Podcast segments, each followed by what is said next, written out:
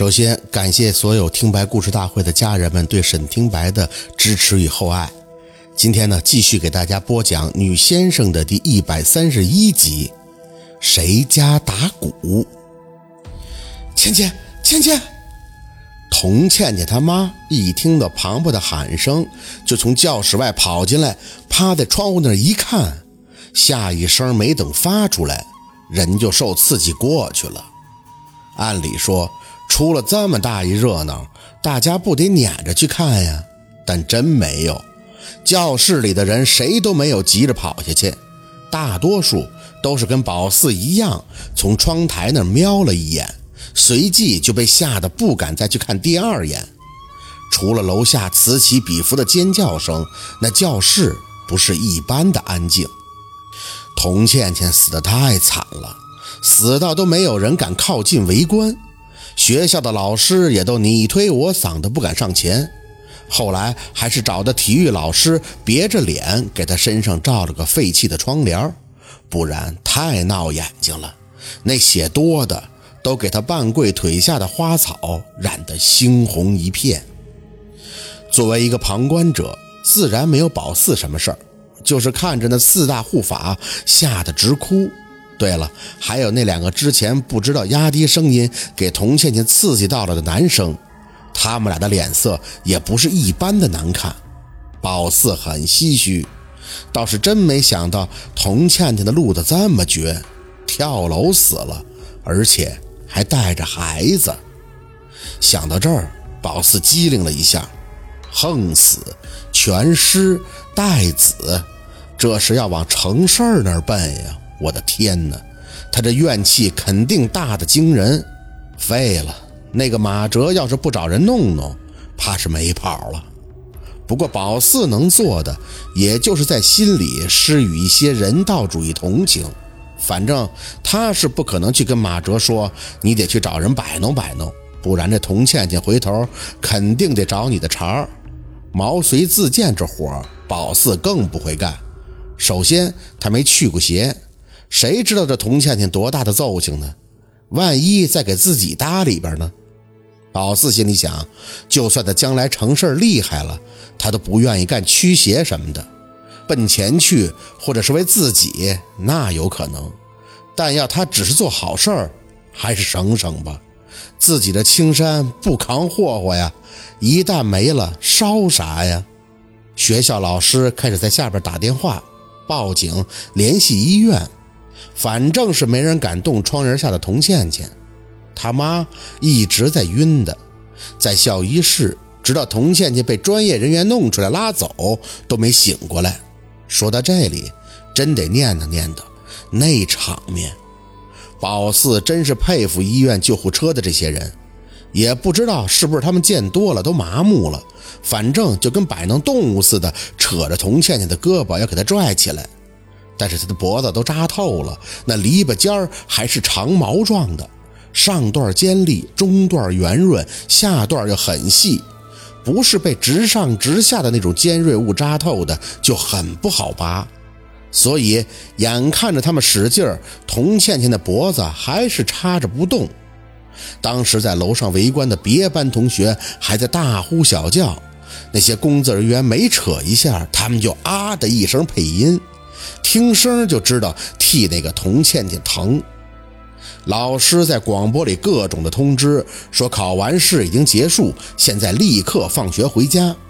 但咋通知都没有用，大家虽然害怕，可也不想走，趴窗户看呗，至少知道童倩倩那脖子咋被弄出来。哎呦，给那几个救护车的工作人员累的呀！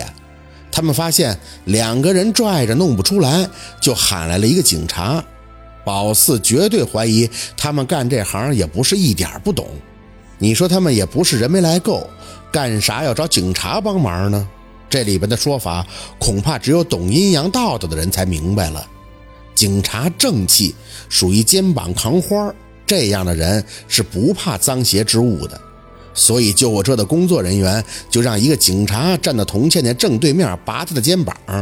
剩下的两个人还在一左一右提她的胳膊，为表发力统一，嘴里还喊上了“耗子”。多说一句，人不管怎么走的，嗓子眼里肯定是有一口气的，但不知道什么时候吐。以前不火化，也许最后就留着这口气尸变什么的；但现在火化了，也就是吐不吐，最后都成灰没气候了。但大多数人是在刚死的时候就吐的，例如咱们常说的咽气儿了。但这口气并不是说他真正咽下去了，也就咽到嗓子那儿就过去了。兴许你折腾折腾，他就给吐出来了。比方说给他换衣服的时候，或者你抬他的时候，说不准哪下力气没使对，死者就把这最后的一口气给吐出来了。他们这边的土话讲叫扑出来。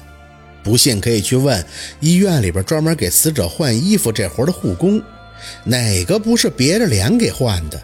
就怕自己正给死者穿着衣服呢，他那口气出来扑到自己的口鼻了，倒不是有多不好，不要命，也就倒霉个一年半载吧。所以眼前的景象，这救护车的人员是明白这些的，他们不正脸近距离接触童倩倩，那活自然就交给外邪不侵的警察叔叔了。别说。三个人抬的就是比两个人拽的给力，只听他们大喊了一下“一二三”，那童倩倩的脖子就被拔了出来。有女生在尖叫，庞庞也吓得恨不得钻进宝四的怀里。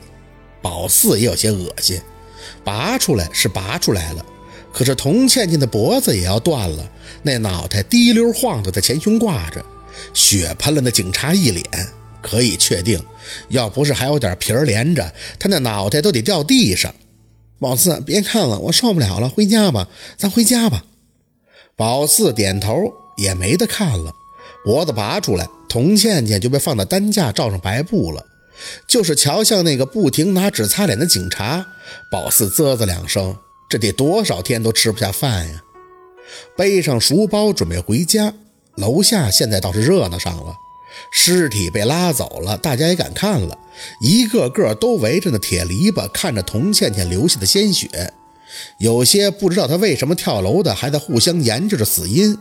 有的说是学习压力大的，也有的说可能是没考好的，还有说一定是被老师给刺激到了。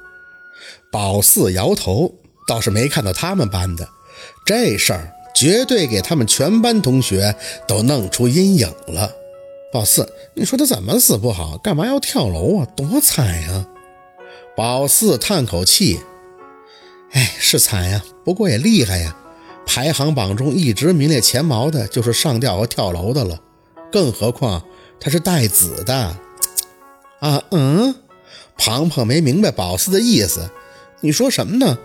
宝四笑笑，搂着他的肩膀，没什么，我意思就是不关咱们的事儿，你的任务就是学习。我的任务就是准备开启我的暑假打工之旅。说着，宝四直接掏出手机，拨出号码的放到了耳边。喂，小顾啊，我是宝四。嗯，我今天考完试了，合计给你打个电话先报个到。还跟去年暑假一样啊，一个星期以后我就到位，脏活累活我全包了。庞庞有些惊讶的看他，不是我姑吧？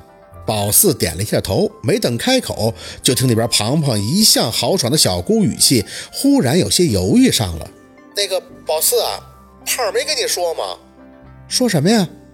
宝四看了一眼庞庞的脸，没呀，没事小姑，你有什么不方便的，你跟我讲。工资没事的，少点也可以。嗯，不是钱的事儿，宝四啊，姑是挺稀罕你的，不光是因为你是胖的好朋友，你干活也麻利，痛快。就是姑这里啊，效益不怎么好，店里的人手够用了，现在大家还都挺闲的呢，不用人了。嗯，你看这样行吗？等你寒假要是姑缓过来了，肯定第一个想着你好不？宝四明白了，语气尽量的轻松的嗯着。嗯，好，没事小姑，是我给你添麻烦了，那就先这样，等寒假您那缺人再找我啊。挂下手机，宝四直接看向庞庞。你姑让你跟我讲这个暑假不用我了，你怎么不早说呀？我这给他去电话，他多尴尬呀！